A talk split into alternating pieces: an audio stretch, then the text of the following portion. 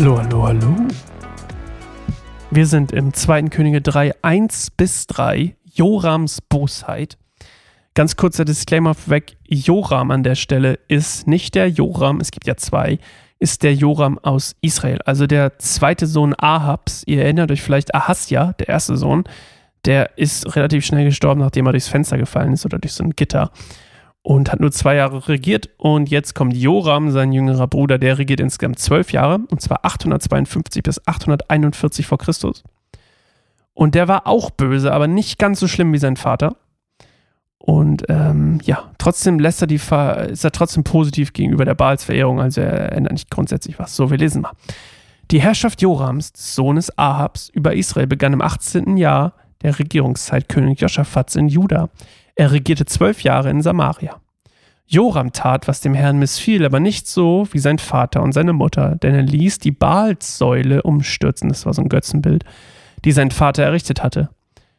Äh, doch auch er hielt fest an der Sünde des Götzendienstes, zu der Jerobeam, der Sohn Nebats, die Israeliten verleitet hatte und hörte nicht damit auf. Okay, also, das wird heute eine kurze Folge übrigens. Ähm, das Problem ist quasi immer noch das gleiche, eigentlich nur ein bisschen abgeschwächt, aber das die, die Grundsatz hat sich nicht geändert. Israel, das Volk als Ganzes, ist immer noch auf dem falschen Weg, seit sie ähm, Jerobeam, Jerobeam will ich immer sagen, seit sich, seit Jerobeam sie quasi auf, dazu verleitet hat, Götzendienst zu, die Sünde des Götzendienstes ähm, auszuüben.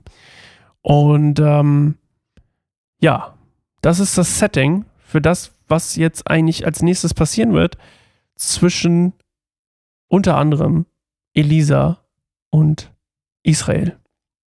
Und das lesen wir morgen weiter. Und das war eine kurze Folge, oder? Was macht ihr denn, was macht ihr denn eigentlich, wenn ich, wenn die so kurz ist? Dann müsst ihr eure Zeit irgendwie anders verbringen. Hm. Weiß ich auch nicht. Ihr könnt schon mal weiterlesen. Oder nochmal die Chance nutzen, Jesus von Sirach, nee, nicht von, Jesus Sirach zu lesen. Ja, schön. Wir sehen uns morgen, hören uns morgen. Bis dann. Ciao.